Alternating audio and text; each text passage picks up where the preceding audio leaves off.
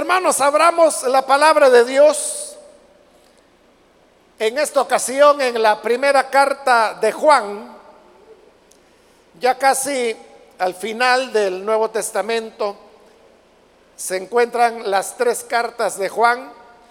Vamos a leer de la primera, la primera carta de Juan, el capítulo número uno.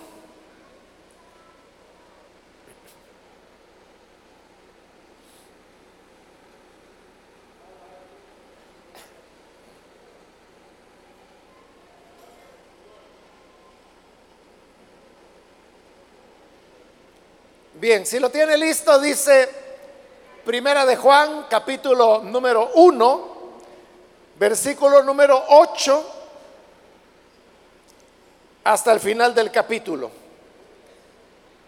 Si decimos que no tenemos pecado, nos engañamos a nosotros mismos.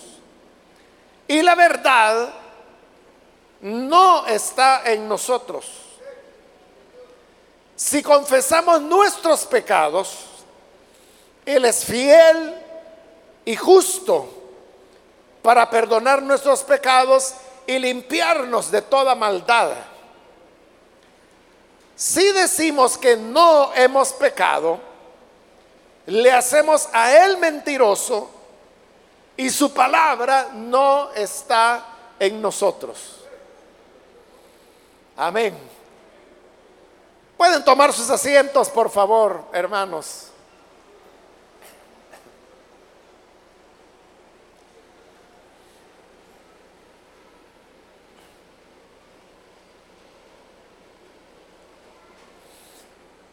Hemos leído, hermanos, este pasaje que nos habla sobre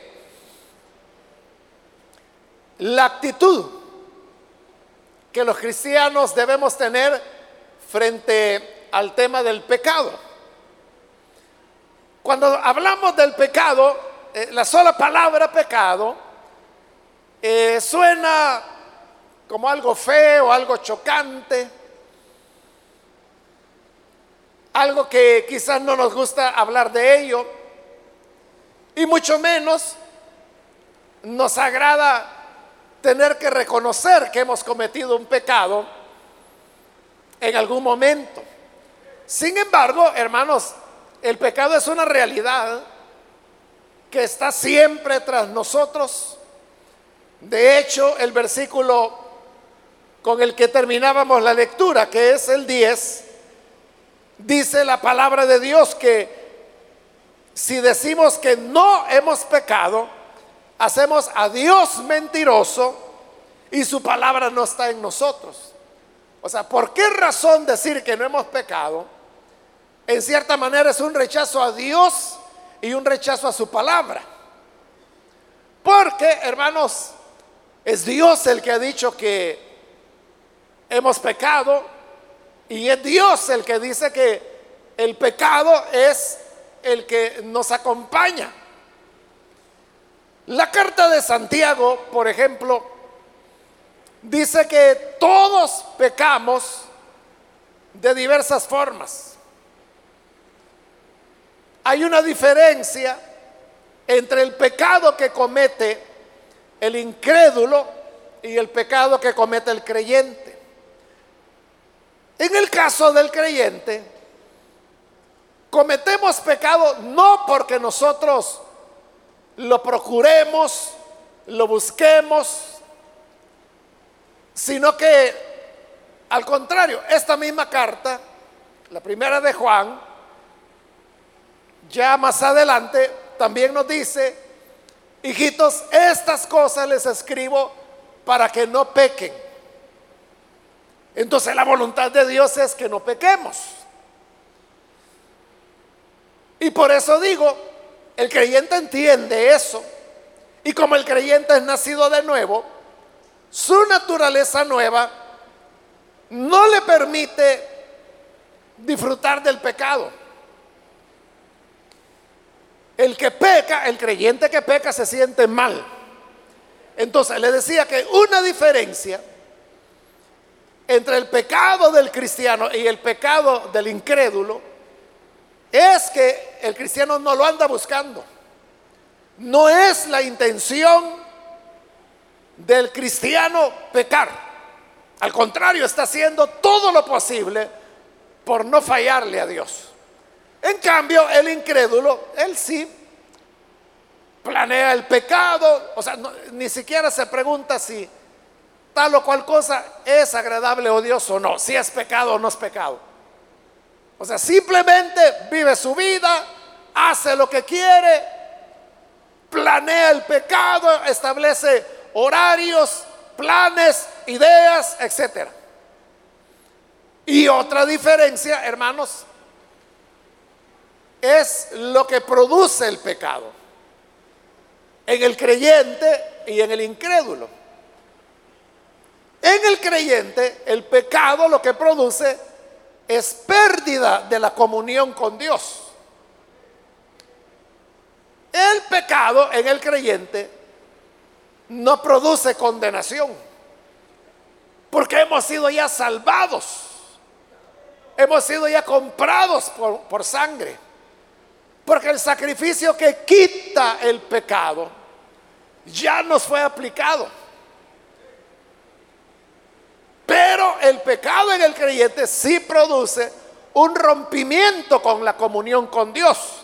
Por eso es que el creyente que peca se siente como alejado de Dios, se siente cosas como quizás Dios no me va a oír. El mismo creyente dice es que yo no soy digno de estar delante del Señor.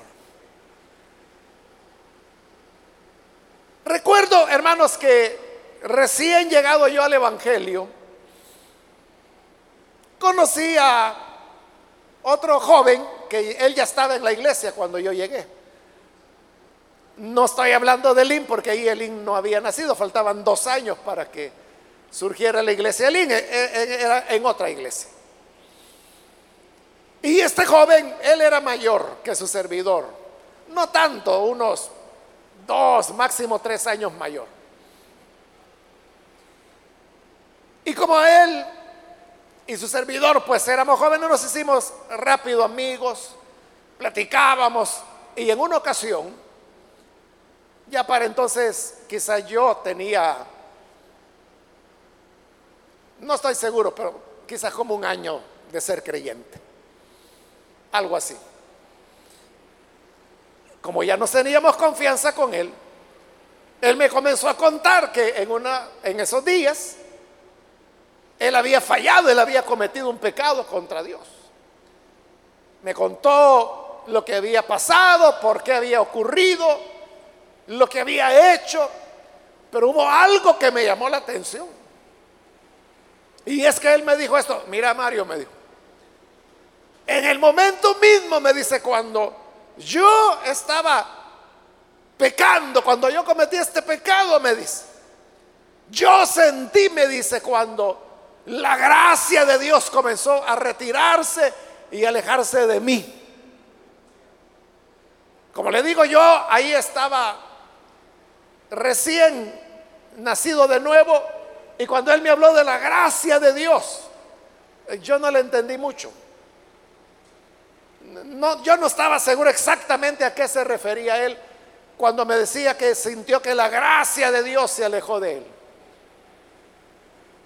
Pero lo que sí me quedaba claro es que lo que él me estaba diciendo es de que había sentido la diferencia entre tener comunión con Dios y que esa gracia de Dios se apartara, se alejara de él. Entonces yo me puse a pensar, bueno, qué duro ha de ser esto, ¿no? Cuando uno siente que la comunión con Dios ya no está o que se ha perdido. Eso es lo que produce el pecado en el creyente. En cambio, en el incrédulo, el pecado lo que produce es muerte, condenación, porque no ha creído. Entonces, a pesar de que nuestro anhelo es no pecar, no fallar, pero como lo dice Santiago, de diversas maneras, ya sea por comisión o por omisión, siempre pecamos. Comisión es cuando usted positivamente hace algo malo, algo que es pecado. Omisión es cuando usted sabe lo que es bueno, pero no lo hace. Es lo que dice la escritura, ¿verdad? Aquel que sabe, en la carta de Santiago también que la dice, aquel que sabe hacer el bien y no lo hace, le es pecado. La persona puede decir, es que yo no he hecho nada. Exactamente, ese es tu pecado. Que no has hecho nada cuando se refiere a cosas buenas. Por ejemplo, esta carta de Juan dice que si uno ve a su hermano tener necesidad, tener hambre. Pero yo simplemente le digo, hermano o hermana, que Dios la bendiga, que Dios le ayude, que Dios le provea. Pero dice Juan, pero si yo no le doy lo que necesita para alimentarse, entonces ¿cómo puedo decir que el amor de Dios mora en mí? Claro, esa persona puede decir, no, si yo no he hecho nada. Exactamente, tú lo estás diciendo no hiciste el bien que deberías hacer. Y eso es pecado. Ese es un pecado de omisión. Que lo que teníamos que hacer no lo hicimos. En cambio, los pecados de comisión, de comisión viene de cometer. Es algo que yo hago. La Biblia dice no mentir. Pero yo, si yo miento, ese es un pecado de comisión porque positivamente estoy diciendo una mentira. Entonces, podemos pecar de diversas maneras. Ahora, el problema con el pecado, hermanos, como le decía cuando comencé, es que la palabra pecado nos suena fea, golpeada, y cuando hablamos de nuestros pecados, no lo queremos reconocer. Y esto es algo que el ser humano tiene desde que fue creado. Adán pecó. Y cuando el Señor llega y le pregunta, ¿has comido del fruto que dije que no habría que comer? A Adán, él no aceptó, él no dijo, sí pequé, sí lo hice, Señor. No, lo que él hizo fue, la mujer que me diste, ella fue la que me dijo. Entonces Dios le fue a preguntar a la mujer, ¿tú comiste? Y la mujer dijo, la serpiente que pusiste en el huerto, ella fue la que me dijo. Ya casi le estaba echando la culpa a Dios, ¿verdad? Porque Dios fue quien creó a la serpiente. Entonces viene Dios y le dice a la serpiente, y la serpiente ya no tenía quien echarle la culpa. Entonces viene Dios, maldice a la serpiente, maldice a la mujer y maldice al hombre también. A la mujer a arrastrarse por el polvo y que vendrá un hijo de la mujer que va a aplastar su cabeza y la va a derrotar. A la mujer le dice, darás a luz con dolor a tus hijos. Y al hombre le dice, ganarás el sustento con el sudor de tu frente hasta que vuelvas al polvo, porque polvo eres y al polvo volverás. Pero note, todos los involucrados no reconocieron su, su pecado. Como decimos, le pasaron la pelota a otra persona. Y eso, hermanos, que fue los primeros seres humanos, lo hemos heredado de generación a generación. Por eso es que de niños, usted lo puede ver, el niño trata de negar su responsabilidad ante travesuras de niños, ¿verdad? Me recuerdo en una ocasión, hermanos, yo, era un niño, yo tengo dos hermanos, un hermano mayor y una hermana menor, pero estábamos pequeños, éramos niños. Y estábamos jugando en la sala, no me acuerdo de qué, pero la cuestión es que jugando, jugando,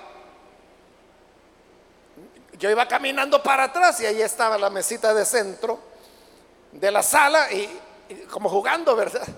Yo no me di cuenta, pero me tropecé, o sea, me golpeé con la mesita que me quedaba como a la altura de la rodilla Y entonces me fui para atrás, pero sobre la mesita había un, un adorno que era de barro, cerámica, algo así. Me recuerdo que era un caballo blanco, me acuerdo que era todavía. Entonces, cuando yo caigo encima, obviamente lo rompí. Y mis hermanos salieron corriendo y me dejaron solo, ¿verdad? Y entonces cuando yo dije, bueno, ¿qué me van a decir mis padres, verdad? Cuando el, el adorno del centro de la mesa está roto. ¿Qué hice yo, hermano? Inmediatamente fui a traer una bolsa y empecé a recoger todos los pedacitos. Los escondí, salí a la calle, hermanos, caminé como tres cuadras y en una cloaca que había por ahí, ahí lo eché y dije, aquí jamás lo van a encontrar.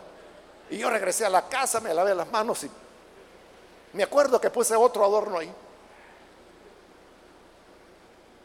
Milagrosamente, mis padres nunca preguntaron, no se dieron cuenta. Pero note, entonces, ¿cuál es la actitud del niño? Y, le aseguro que si mi papá o mi mamá me hubieran preguntado, mira Mario, ¿y, a dónde está el adorno? Le aseguro que hubiera dicho, no sé. Y le estoy hablando que yo ahí tenía como siete, ocho años máximo, algo así. Era un niño. Pero eso es lo que todos los niños y las niñas hacen. No, yo no fui. No, yo no sé. Tiene que ser mucha honestidad. Entonces desde ahí uno viene acostumbrado a negar y a negar lo que ha ocurrido. Llegamos adultos, llegamos a ser creyentes. Y es lo que ahora Juan está trabajando y nos está diciendo. Si decimos que no hemos pecado, porque todavía puede ser que digamos que no hemos pecado, que es lo que normalmente ocurre. Cuando las personas vienen y dicen, no, es que mire, yo vi al hermano fulano hacer tal cosa. Y uno llama a la persona implicada y la persona dice, mire, es que lo que pasa es que a mí me tienen mucha envidia. A mí solo inventándome chambres pasa, pero no es cierto. La gente lo niega. Hay una parte fea, hermanos, de, de esto del ministerio. Y es esa, cuando uno tiene que confrontar a las personas con, con su pecado, ¿verdad? Pero, a mí no me agrada, yo no quisiera hacerlo, pero es una responsabilidad que uno tiene como ministro. Y en el caso de su servidor me corresponde cuando son pastores, por ejemplo, los que han fallado. A mí me toca. Y como le he dicho otras veces, o sea, hermano, yo no me acuerdo, no llevo la cuenta, ¿verdad? De con cuántos pastores he tenido que hablar sobre situaciones que, en las que se han visto. Y en algunos mensajes yo he dicho que de todos, de todos, que han sido varias docenas, solamente ha habido uno, y todavía recuerdo su nombre, lo tengo bien claro, que él reconoció. O sea, yo lo mandé a llamar y le dije, hermano, o sea, yo no mando a llamar a cualquiera por chismes. Mucho menos porque manden un papelito allí en el depósito de las ofrendas, anónimo, ¿verdad? O sea, en esto hay que ser responsable. Si usted sabe de que alguien ha fallado, haga lo que Jesús dijo. Y lo que Jesús dijo es que usted tiene que ir y reconvenir a la persona. Si la persona no reconoce el pecado, entonces usted tiene que tomar dos o tres testigos con usted, ir de nuevo y reconvenirlo. Pero hágalo usted porque usted lo vio. Si no se arrepiente, entonces allí ya hay que llevar una autoridad de la iglesia. Allí es donde entra la autoridad de la iglesia.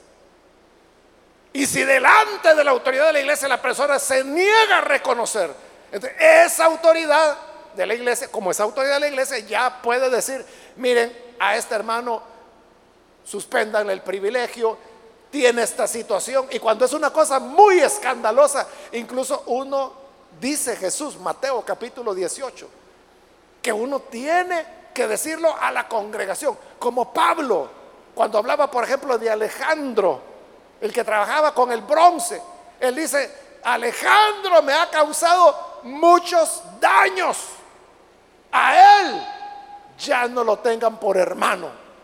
Y lo decía públicamente. Pero esos, como le digo, son casos cuando la persona con su pecado está dañando demasiado a la congregación. Entonces, cuando sí es un señalamiento responsable y dentro del orden de la Biblia, hermano, yo nunca he dejado de tocar un, caso. Porque la gente dice, no, si en la iglesia no hacen nada, en la iglesia están viendo que la gente está pecando y no dicen nada. Usted es el que está viendo que está pecando. Otro y no dice nada. O sea, uno no es adivino. Uno no anda detrás de la gente, uno no tiene cámaras para saber qué está haciendo cada uno. Usted es el que se da cuenta. Y usted dice, no, sí, mire, yo se castigaron, suspendieron del privilegio a fulano por una cosita así. Y este mengano que lleva crímenes, nadie le dice nada. Ah, tú sabes de que él comete crímenes. ¿Por qué no ha dicho nada? ¿Por qué no ha dicho lo que Jesús dijo? Que tienes que ir a reconvenirlo. Que si no se arrepiente, que lleve dos testigos, dice que si no se arrepiente que debe ser una autoridad de la iglesia. ¿Hiciste ya eso? No, no, es que yo no me quiero meter en problemas. No, es, eso no es meterse en problemas, eso es obedecer lo que Jesús dijo. Pero le digo, hay personas que son responsables y hacen las cosas bíblicamente. Y entonces dicen, esto y esto pasa. en el caso que le estoy hablando, era un hermano pastor. Entonces yo lo mandé a llamar. Y le dije, hermano, fíjese de que han venido y me han dicho esto, esto y esto de usted. Y él me dijo, es cierto, hermano. Es cierto. Yo no sé, me dice quiénes son los hermanos que vinieron, pero yo les agradezco que hayan venido. Porque yo sentía esto como una carga y yo sabía que un día se iba a saber. Así que ese día llegó, hermano, yo no le voy a negar, es cierto, y quiero reconciliarme. Ore por mí. Y se puso de rodillas. Lloré por él y él se puso a llorar, se quebrantó. Es decir, no estaba jugando, era en serio. Y cuando ya oramos, yo le dije, bueno hermano, gracias por su sinceridad y qué bueno que se ha reconciliado. Pero usted sabe de que como esta situación hay hermanos que lo saben. Entonces tenemos que tomar una medida disciplinaria para que ellos vean de que sí se hizo algo. Y también es lo que la palabra de Dios señala. Y él me dijo, por favor, me dijo, por favor, hermano, disciplíneme, me dice. Lo necesito, necesito la disciplina, me dijo. Entonces yo le dije, bueno, vamos a hacer esto, esto y esto. Ya le establecí cómo era. Y él lo cumplió fielmente, hermano. Fielmente. Todavía está por acá el hermano. Y eso hace, hermanos, más de... Que le digo, hace como 15 años fue eso.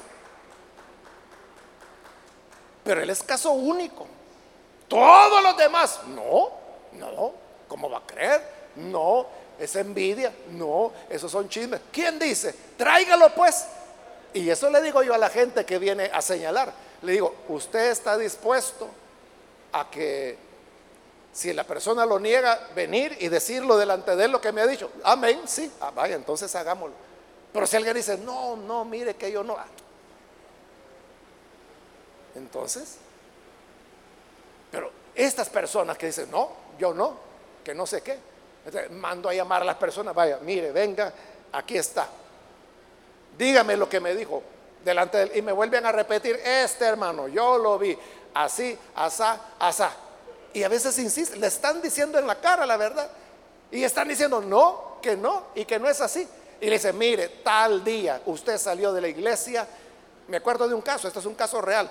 Nosotros íbamos detrás de usted, vimos cómo entró en un taller y dijeron la dirección del taller, cómo se llamaba el taller. Nos pareció extraño que usted entrara allí. Entonces nos detuvimos porque vimos raro, dijimos quizás el hermano tiene algún problema y al rato salió, pero en otro vehículo. Dijeron, qué raro, que solo cambió de vehículo. Se fueron detrás de él y llegaron, no se dio cuenta. Llegó él donde una muchacha que ellos la conocían, que era madre soltera, vieron que entró enfrente de la casa, vivían unos familiares de ellos, entonces tocaron a la puerta y le dijeron, mira, y que no es la fulana la que vive enfrente, sí, ella es, pues fíjate que acaba de entrar el mengano ahí, de veras, y abrieron las ventanas de la sala y se sentaron, y estaban viendo, era a través de la calle, ¿verdad? Estaba una casa frente a la otra, y ahí veían todo lo que estaba pasando, todo, y que luego se monta en el vehículo y dijeron, mira, sigámoslo, eran dos muchachos de aquí de la iglesia, y lo volvieron a seguir otra vez al mismo taller, cambió de vehículo y ya llegó a su casa como aquí no pasó nada. Todo esto que le estoy diciendo, estos jóvenes se lo dijeron en la cara. Esto fue lo que pasó. Así se llama la fulana. Esta es la dirección. Nosotros estábamos enfrente. Lo vimos. ¿Y para dónde se iba a hacer?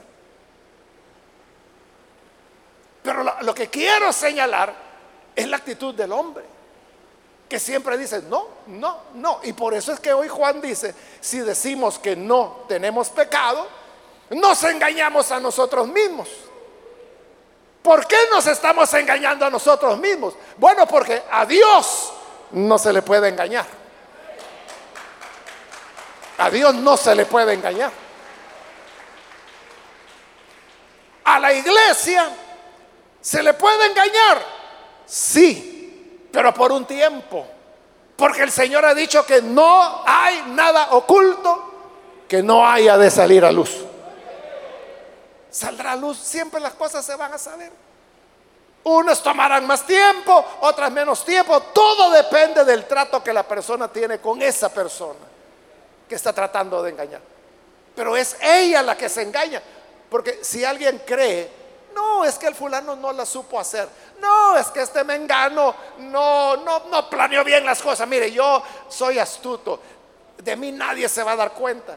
Y entonces lo planean tan meticulosamente que creen que nadie lo va a saber. Dice Juan, se está engañando a sí mismo. Se está engañando. Él cree que está engañando a los demás. Él cree que se está ocultando a los demás. Pero Juan dice, es él el que se está engañando. Porque la verdad va a salir a luz. Y dice, y la verdad, si decimos que no hemos pecado, es que la verdad no está en nosotros. ¿De qué verdad está hablando Pablo? De la verdad eterna, de la verdad universal. Porque cuando uno dice no he pecado o niega sus faltas, está luchando contra la verdad, contra la integridad. Podríamos decir contra la ética. Porque es deshonesto no reconocer. Yo sé, hermano, de que reconocer pecados algunas veces supone vergüenza, pena, delante de la familia, delante de conocidos, delante de la iglesia, delante de los hermanos. A veces compañeros de trabajo, a veces puede costar la pérdida de un trabajo. Pero yo le digo, el que se humilla será exaltado, dice la escritura. Pero el que se ensoberbece no será prosperado. Estoy pensando en un hermano que, pastor también con su familia, ya muchachos adultos, y le falló al Señor. Y la cuestión es que salió a luz. Y entonces me dijeron, hermano, esto y esto pasa. Entonces, bueno, yo platiqué con él, él lo reconoció. Él aceptó, primero lo estaba negando, pero luego cuando vio que había mucha evidencia, él reconoció. Entonces, yo le dije, hermano, eh, pues vamos a tener que tomar eh, un tiempo de disciplina, no va a poder predicar, no va a poder ministrar. Y él me dijo, ¿y si la gente viene a preguntarme que por qué no estoy predicando? Yo le dije, es que esas son las cosas que debió haber pensado antes de cometer la falta. Pues no le queda más que enfrentarlas. ¿Y qué le voy a decir? Esa es decisión suya. Pero él me dijo, le voy a decir la verdad. Y no solamente lo dijo, sino que convocó a una reunión donde estaban los ancianos, estaban los supervisores de la iglesia.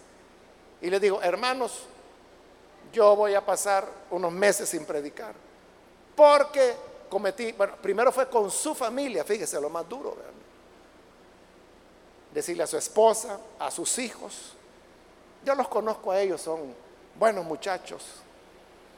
Y cuando ellos se dieron cuenta, llorando me decían, hermano, me dice, sí, para mí mi papá era mi héroe. Para mí mi papá, él era lo máximo. Y llega ese día cuando nos tiene que decir, hijos, hice esto una bajeza. Pero su esposa lo perdonó, sus hijos lo perdonaron. Y luego esa reunión ya, ahí estaba su esposa presente. Y delante de ella le dice a los ancianos, a los, a los coordinadores de privilegios y a los supervisores, hermanos, esto pasó. Y por favor les pido perdón. Perdónenme. Pero esta actitud de él le agradó a la iglesia. Y entonces, eh, no me recuerdo cuántos meses estuvo suspendido, pero pasó mes tras mes tras mes. Yo fui a la congregación cuando él estaba en esa situación, fui a predicar, animar a los hermanos, o sea, sin mencionar el tema, pero a darles ánimos, a seguir adelante. Y, y la gente veía, las personas mismas son las que comenzaron a decirme, hermano, nosotros vemos al hermano arrepentido. Lo vemos que solo llorando pasa. Lo vemos que está hasta deprimido.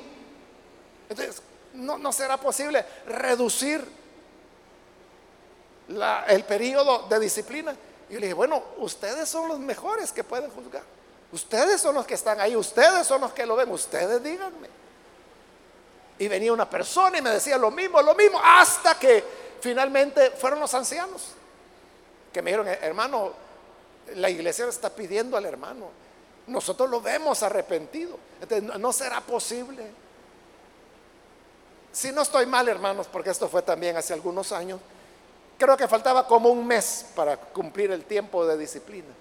Pero como todos lo rogaban, entonces le está bien, hermano, entonces dígales que, que ya, que le vamos a quitar este mes y que puede reanudar. Fue una alegría para la iglesia cuando el hermano pudo volver. Pero eso, hermano, normalmente no ocurre. Normal, yo le diría, nunca ocurre. O sea, cuando la congregación sabe que el pastor cometió una falta, que esa congregación lo vuelva a recibir, no ocurre. No ocurre. Pero en el caso de él sí. Pero estoy repitiendo, es de que él fue abierto pidió perdón, él lo dijo, antes que la gente se enterara. Él no anduvo diciendo, pero mire, no le vayan a decir a nadie, está bien, yo voy a cumplir la disciplina, pero díganle a la gente que, que estoy enfermo o algo así. O me voy a ir lejos, voy a estar en otra ciudad, digan que estoy de vacaciones. Nada de eso. Él dijo, no, yo le voy a... Él estuvo en la iglesia, no se fue a otro lugar, allí estuvo asistiendo a los cultos, a sentarse. El pastor, el que fundó esa iglesia. Esas actitudes, ese reconocimiento es lo que hace que la misericordia de Dios venga, que la persona no se esté engañando a sí misma. Por eso es que en el versículo 9, este versículo de memoria lo sabe usted. Si confesamos nuestros pecados, es decir, si los reconocemos, Él, el Señor, es fiel y justo para perdonar nuestros pecados y limpiarnos de toda maldad. Entonces, si no reconocemos los pecados, si los negamos, nos estamos engañando a nosotros mismos. Y será un terrible despertar cuando salgas de tu engaño. Lo contrario, dice Juan, si uno los confiesa, los reconoce, es lo que hizo ese hermano que le estoy mencionando le confesó, bueno, primero a, su servidor. Fue el primero que, me dijo, sí, hermano. Luego su esposa, luego sus hijos, luego los ancianos, luego los supervisores. Y usted sabe que si los supervisores de la iglesia lo saben, ya lo sabe toda la congregación. Sí, eso sí es.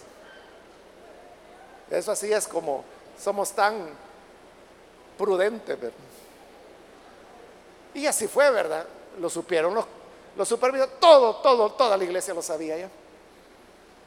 Pero confesó. Pero no es tanto, hermanos, que si la gente lo sabe o no lo sabe, sino que el punto es confesarlo al Señor, reconocerlo delante de Él, decirle, Señor, pequé, es cierto, hice mal, y lo hice porque soy malo. Porque todavía en mi corazón hay malos pensamientos, hay malos deseos. Pero te pido que me perdones. Y entonces dice la escritura, si reconocemos nuestros pecados, el Señor es fiel y justo para perdonar nuestros pecados y limpiarnos de toda maldad. Como otras veces le he dicho, a mí me encanta que ahí diga maldad, que nos va a limpiar de toda maldad. Porque si dijera que nos va a limpiar de nuestros errores, de nuestras equivocaciones, entonces uno diría, bueno, el Señor perdona que uno se le salga una mentirita, pero un pecado como el que yo hice, eso el Señor no lo perdona. Pero qué bueno que la escritura dice que nos limpia de maldad.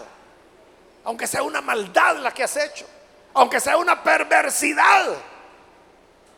Dice, el Señor la perdona. Pero si lo confesamos, si lo reconocemos. Allá, hermanos, en Sudamérica, hace algunas décadas atrás, entre Perú, Colombia, eh, vivió un hombre que se hizo famoso por su maldad. Él se, llamaba, porque ya falleció, eh, Alfredo Garavito era el apellido de él. Era un pederasta. Y él tenía diferentes disfraces. Uno de los disfraces favoritos de él es que se vestía de sacerdote. Entonces iba a lugares, al campo, pueblitos pequeños. Usted sabe, en Perú, en Colombia hay muchos de esos pueblitos. Y buscaba los lugares más pobres. Entonces llegaba con su sotana, él no era sacerdote de ninguna manera, pero así se disfrazaba. A veces se disfrazaba de médico, a veces de maestro, o sea, todo lo que lo pudiera acercar a los niños. Entonces, claro, los niños veían un sacerdote, buenos días, padre, o buenas tardes, lo que fuera. Y entonces comenzaba con una relación con, los niños. Y claro, como eran lugares pobres, le decían, hijo, ¿y has comido? No, no he comido. Ah, entonces ven, le decía, porque tenemos acá un comedor de la iglesia, de la parroquia, y, damos alimento. Entonces ven, tiene familia, sí, ah, pues te vamos a dar algo para la familia. Y claro, los niños iban con él. Entonces lo que hacía es que lo llevaba a lugares aislados, abusaba de ellos sexualmente y luego los mataba, todos los mataba. No se sabe, hermanos, a ciencia cierta, cuántas víctimas, cuántos niños él abusó de ellos y los mató. Pero hasta donde, se pudo saber, era algo así como 316, algo así. O sea, los que se lograron identificar. Porque eso duró años, por muchos años él anduvo haciendo eso. De simplemente los niños desaparecían por aquí, por aquí, por allá, por allá. Casi todos eran varones, eran niños, no niñas. Y como son comunidades muy pobres, hermano, es como, como en nuestro país, ¿verdad? Que a veces la gente en su desesperación publica y dicen, eh, fulana desapareció, de 13 años desapareció, la última vez que se la vio fue hace cinco días en tal lugar. ¿Y qué dice la gente? Ah, con él novia de estar, aunque sea una niña. así como en nuestra reacción en diferente, así fue en estos países, sobre todo en esas áreas pobre, pero nadie hizo nada. Y él siguió, hermanos, por años y años y años. Bueno, no le voy a contar toda la historia. La cosa es que lo capturan. Finalmente lo detienen. Lo llevan a juicio. Y cuando lo llevan a juicio, le preguntan, ¿y usted a cuántos niños abusó y asesinó? Y él comenzó a decir, porque él, él lo veía como un logro. Claro, él estaba mal de la cabeza. Y el mismo es el que comienza a contar. Y entonces le decían, ¿y a dónde está el cuerpo? Pues me acuerdo que lo enterré en tal lugar. Iban, buscaban y ahí estaba el cuerpo. Así es como lograron constatar de que iban más de 300 ya. Pero él mismo ya no se recordaba, porque hacía tantos años que había hecho eso, que él mismo no se recordaba dónde había sido, dónde habían quedado los... O sea, no se pudo constatar. Él fue condenado, hermanos, no recuerdo, pero una cadena larguísima una pena de cárcel muy larga. Pero aquí viene lo que le quiero decir. Estando en la prisión, bueno, eso fue un escándalo mundial. muchos medios de comunicación llegaron a la prisión a entrevistarlo, o sea, porque parecía increíble, o sea, todo lo que le estoy diciendo, ¿verdad? O sea, parece novela, pero era cierto. Entonces llegaron periodistas, tanto nacionales como internacionales, queriendo conocer del tal Garadito. Pero sabe, mientras él estaba en prisión, como en todas nuestras prisiones, ¿verdad? Se predicaba el Evangelio. Crea el Evangelio, se bautiza en agua dentro del penal y él decía que su vida había cambiado, que había nacido de nuevo, que el Señor le había perdonado los pecados. Si usted me pregunta a mí, mire, y, el Señor le puede perdonar a alguien como Él, yo no sé qué responderle, hermano. No sé, ¿verdad? O sea, yo no lo conocí, yo no sé. Aunque los pastores que lo trataron y todo eso afirmaban que era una conversión genuina. Y él permaneció, así digamos, evangélico hasta que murió. Él murió hace, hace poco, hace como dos años, algo así murió dentro de la prisión, o sea, nunca salió libre. Entonces ahí es donde uno se pregunta, bueno, y en un caso así Dios puede perdonar. Todo depende, hermano, de la sinceridad, de la honestidad de la persona. Como le digo, él no estaba tan bien de su cabeza, ¿verdad? O sea, para hacer todas las barbaridades que hizo, él no es una persona normal, ¿verdad? Alentado no es. ahí donde uno dice, bueno, realmente entendió el Evangelio, realmente tuvo un arrepentimiento sincero. Le digo, le cuento la historia y ahí está, ahí la dejo, yo no quiero juzgar y yo creo que quizás ni usted se va a atrever a, a decir no lo perdonó sí lo perdonó. Pero hay un principio de la Biblia y es que dice que si reconocemos nuestros pecados, pero lo hacemos honestamente y en el uso de nuestras facultades mentales, lo hacemos razonablemente, Él nos perdona y nos limpia de toda maldad. Pueden ser maldades, hermano. Pueden ser, no sé, robos, homicidios, no sé, usted sabe de todo lo que el ser humano es capaz. Pero esas maldades, dice, que se nos perdonan, si las reconocemos. Eso es todo, es todo lo que o sea, Dios no está esperando. Que usted tenga que ir de rodillas por 100 kilómetros cargando una piedra sobre la cabeza. O sea, Dios no nos pide para el perdón de pecados que hagamos nada extraordinario. Lo que nos pide es reconócelo reconoce lo que eres. Reconoce que has fallado. Reconoce que estuvo mal lo que hiciste.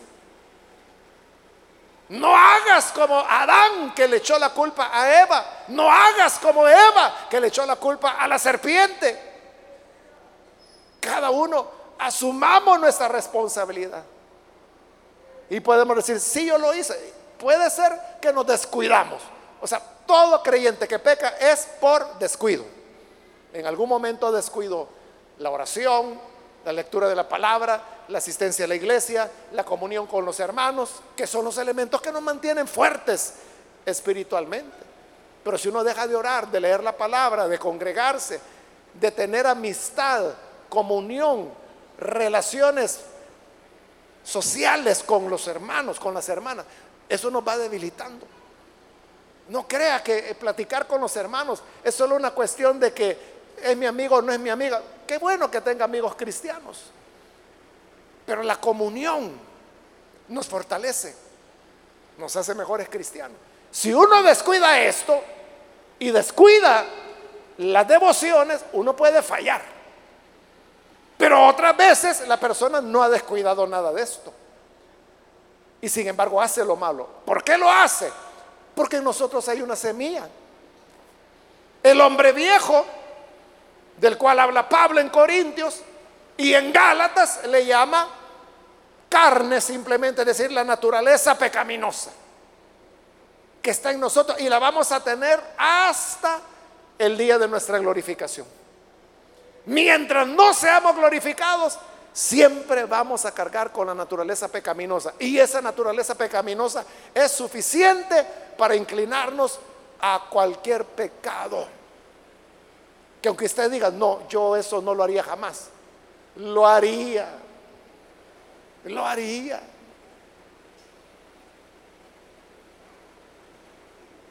Hay gente, hermano, que, que dice, no, yo, por ejemplo, mi familia es lo primero, dice. Y yo mis hijos los voy a cuidar. Pero si les hicieran una buena oferta por sus hijos, por sus hijas, todo ese discurso se cae. Hace ya varios meses, el año pasado, hermanos, lo comenté en, en un culto, no recuerdo qué día ni qué hora, pero una encuesta que se hizo aquí en El Salvador. Y una de las preguntas que se le hacía a los salvadoreños era que si creía que todo tiene su precio, es decir, la dignidad, el honor, la familia, que si todo tiene su precio, es decir, que, que todo se puede vender siempre y cuando se llegue al precio adecuado. El 70% de los salvadoreños respondieron que sí, que todo tiene su precio.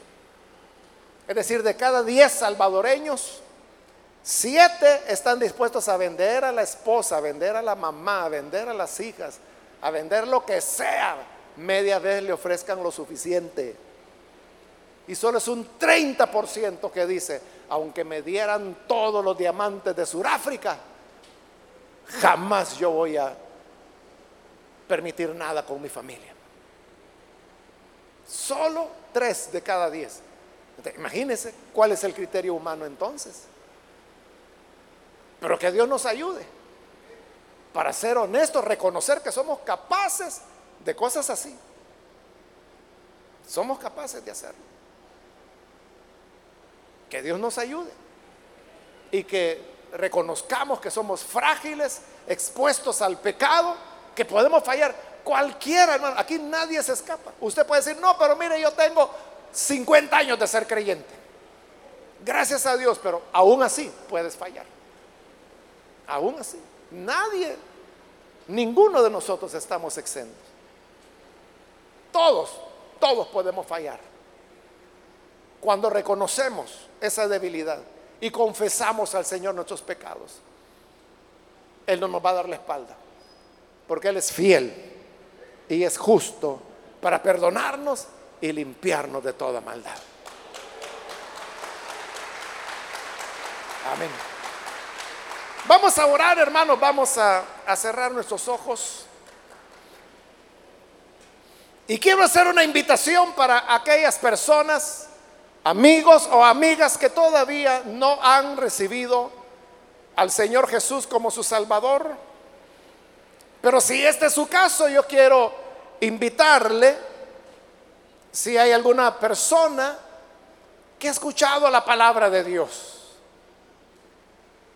y ahora usted comprende cuán importante es la honestidad delante de Dios. Porque la otra opción es engañar. Pero como dice la Biblia, te engañas a ti mismo. Tú eres quien te está engañando pensando que esto no va a traer repercusiones, que no va a pasar nada. O incluso piensas, las personas van a comprender. Y sí, sí, uno puede comprender, pero no justificar, no pasar por alto, no aceptar cuando se hace el mal. Por eso yo quiero hacer una invitación para que aquellos que sinceramente quieren reconocer delante del Señor, Señor, a mí me cuesta, a mí me atrae el pecado, disfruto el pecado, pero hoy quiero cambiar mi vida y quiero ser sincero contigo. Si confiesas tu pecado, Él es fiel y justo para perdonarte, para limpiarte de toda maldad. Invito entonces, si hay alguna persona que hoy quiere recibir a Jesús por primera vez, arrepentirse de sus pecados, por favor, ¿dónde está? Póngase en pie en el lugar donde se encuentra, puede ponerse en pie y vamos a orar por usted. ¿Hay algún amigo, amiga que necesita venir al Señor? Póngase en pie, por favor, en el lugar donde se encuentra y vamos a orar. ¿Hay alguna persona que lo hace? ¿Hay algún amigo, amiga que necesita venir al Señor? Hoy es su oportunidad. Muy bien, ahí atrás hay una, un hombre que viene, que Dios lo bendiga, bienvenido. Alguien más que necesita venir a Jesús. Puede ponerse en pie en este momento. No nos engañemos a nosotros mismos. A Dios no le podemos engañar. Muy bien, aquí hay otra persona que pasa. Dios la bendiga, bienvenida. Alguien más que necesita venir a Jesús. Póngase en pie en este momento. Lo que queremos es orar por usted. Podemos engañar a la familia por un tiempo. Podemos engañar a la iglesia por un tiempo. Pero todo, dijo el Señor Jesús, lo que se habla en secreto, se va a gritar desde las azoteas. Muy bien, aquí hay otra persona, Dios la bendiga, bienvenida. Alguien más que necesita venir a Jesús puede ponerse en pie. Venga, hoy es su oportunidad. Dios no rechaza al que es sincero y que le dice, Señor, yo reconozco, reconozco que hice mal, perdóname, ayúdame. Y el Señor es bondadoso. Aquí hay otra persona que pasa, Dios la bendiga, bienvenida. Alguien más que necesita venir ante el Señor, póngase en pie. Quiero ganar tiempo también e invitar si hay hermanos o hermanas que se han alejado del Señor, pero hoy necesita reconciliarse. Tal vez usted pensó que nadie se iba a enterar. Y quizá fue la pena la que le hizo alejarse de la iglesia. Pero hoy hemos escuchado que la honestidad es la que nos trae el perdón y nos restaura. ¿Quieres reconciliarte? Ponte en pie los hermanos, hermanas que se van a reconciliar, puedes hacerlo con toda confianza. Muy bien, aquí hay otra persona que viene. Dios la bendiga, bienvenida. Aquí al costado hay otra persona, Dios lo bendiga, bienvenido. Alguien más que necesita venir a Jesús puede ponerse en pie. Si hay alguien más, muy bien, aquí en medio hay otro hombre que viene, Dios lo bendiga, bienvenido. De este lado hay otra hermana más, Dios la bendiga, bienvenida. Alguien más que necesita reconciliarse con el Señor o entregar su vida a Él por primera vez. Sea que es primera vez o reconcilio, ponte en pie. Bien, aquí en medio hay otra persona, Dios la bendiga, bienvenida. Alguien más que necesita venir en total sinceridad delante de Dios. Eso es lo que Dios ama. La Biblia dice que el corazón humillado, el corazón humilde, Dios no lo rechaza. ¿Hay alguien más que necesita venir a Jesús? Póngase en pie. Venga, queremos orar por usted. Si hay otra persona, alguien más que necesita venir a Jesús, póngase en pie. Queremos orar por usted. Aproveche la oportunidad. Muy bien, aquí hay otra persona. Dios la bendiga. Bienvenida. Qué bueno que viene el Señor. ¿Alguien más que necesita pasar? Voy a terminar ya la invitación, hermanos, porque vamos a orar. Pero si aún hay alguien más que necesita venir al Señor por primera vez o necesita reconciliarse, póngase en pie y luego oramos. Bien, aquí hay otra persona. Dios la bendiga.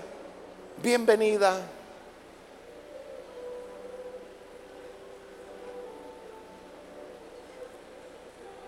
¿No hay nadie más?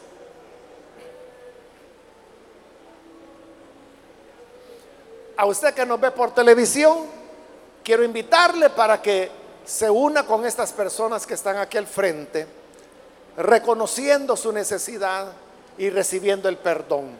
Ore con nosotros en este momento.